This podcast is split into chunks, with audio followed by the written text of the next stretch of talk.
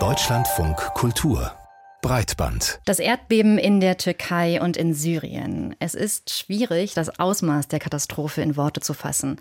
Aber nun ist es ja die Aufgabe von Journalistinnen und Journalisten, Bilder können uns dabei helfen, einen Eindruck von vor Ort zu vermitteln.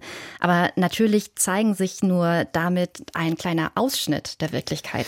Ja, und welche Bilder vom Leid der Menschen sollte man überhaupt zeigen? Wann bedienen sie nur juristische Interessen und wann helfen sie, die Situation eben zu beschreiben? Wo laufen da ethische Grenzen?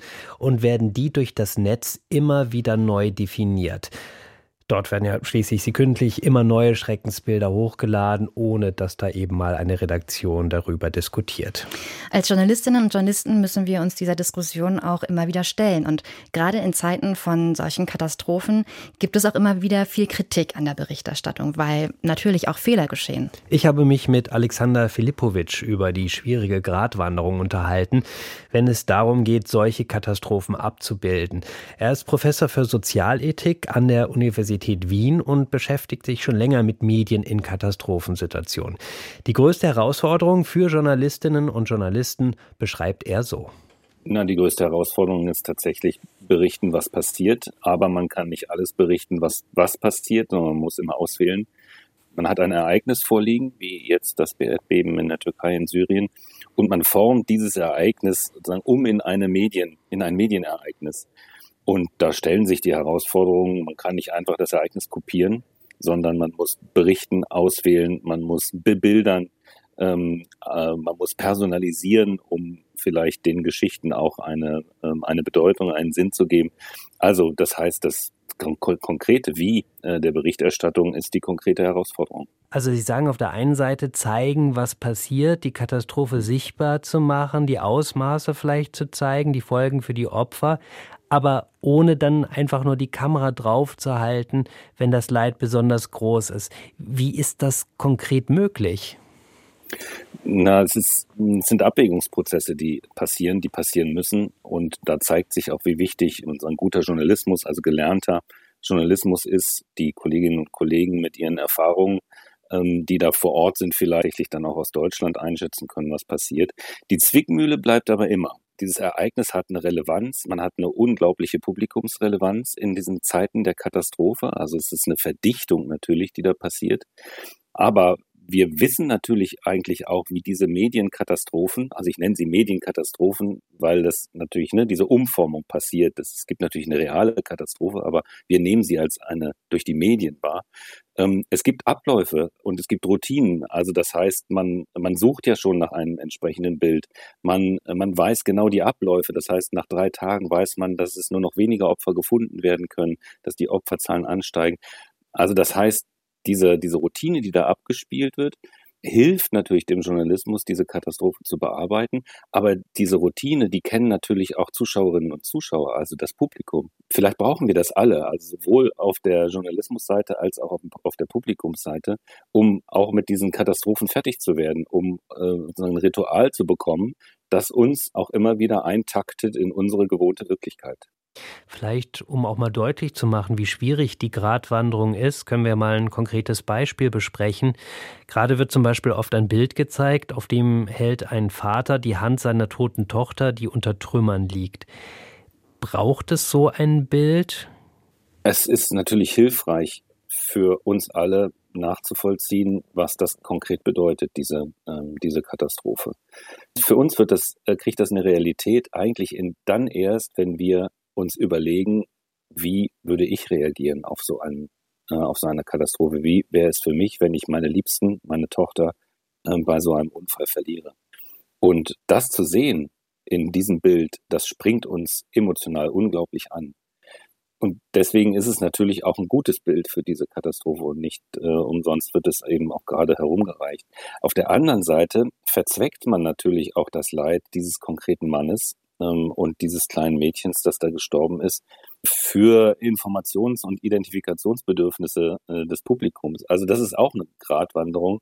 Also wir sagen ja, die Grenze ist immer da erreicht, wo man die Menschen eben nur zum Mittel benutzt oder, oder verzweckt und ihr konkretes Leid damit übergeht oder ihre Rechte. Und deswegen ist auch wahrscheinlich dieses Bild nicht ganz, äh, nicht ganz einfach.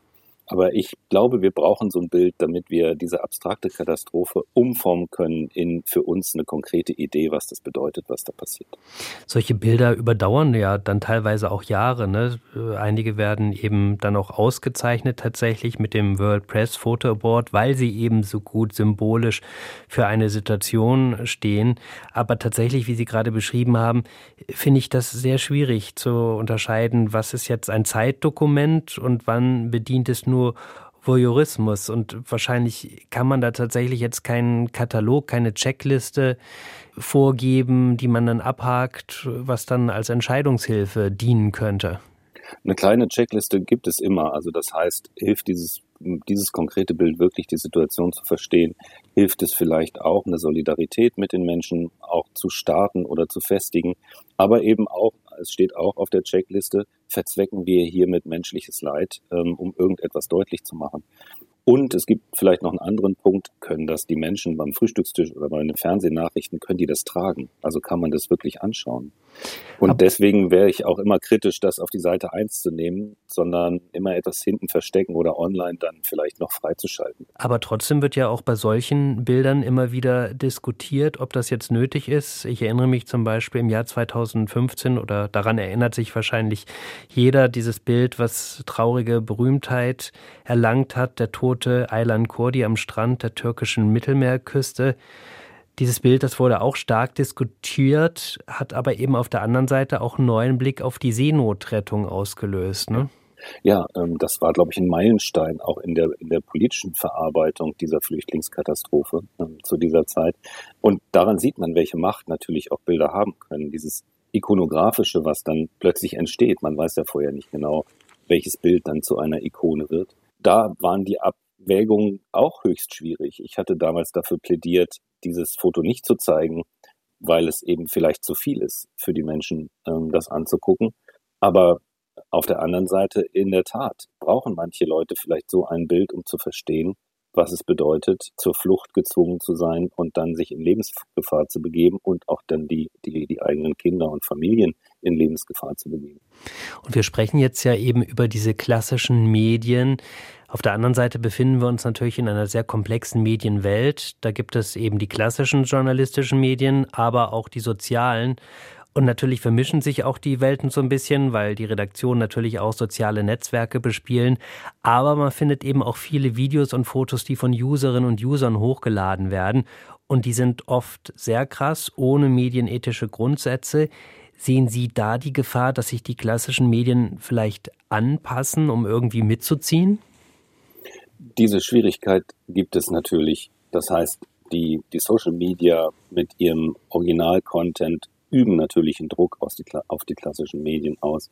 Wir haben, lernen aber natürlich auch ganz schnell, wenn wir gucken auf TikTok oder auf YouTube, auf anderen Plattformen, dass wir immer hilflos sind. Stimmt das jetzt wirklich? Ist das jetzt wirklich Türkei gewesen? Oder ist das irgendwie bearbeitet? Oder ist das vielleicht eine Aufnahme aus Japan oder vielleicht noch von wo ganz anders?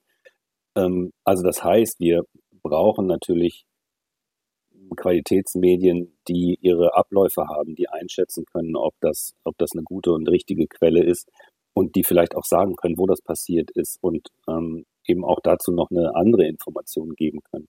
Das heißt, das Bild von, von Realität, was uns durch die Medien geliefert wird, wir sind ja gezwungen darauf zu vertrauen. Und ich möchte mit guten Gründen vertrauen.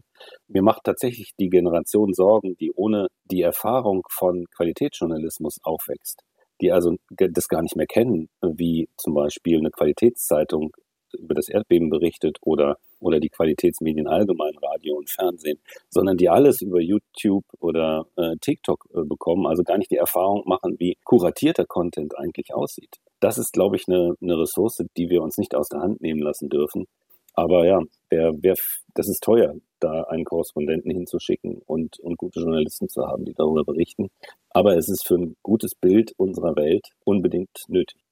Das heißt, klassische Medien könnten im Prinzip auch Vorbildcharakter haben, auch äh, für Userinnen und User vielleicht, welche Bilder man im Netz veröffentlichen sollte und welche lieber nicht. Ja, man spricht ja darüber, dass wir im Grunde genommen alle journalistische Kompetenzen mittlerweile brauchen. Also das heißt, wir werden überall mit Inhalten konfrontiert und dann liegt es plötzlich an uns selber, einschätzen zu müssen, ob das stimmt, wo das wirklich gefilmt worden ist, äh, wie man das jetzt deuten kann, etc. Das machen ja eigentlich Journalistinnen und Journalisten diese Arbeit. Wir sind es gewohnt, dass uns diese Arbeit abgenommen wurde bis zur Erfindung des Internets und der, der Handykameras.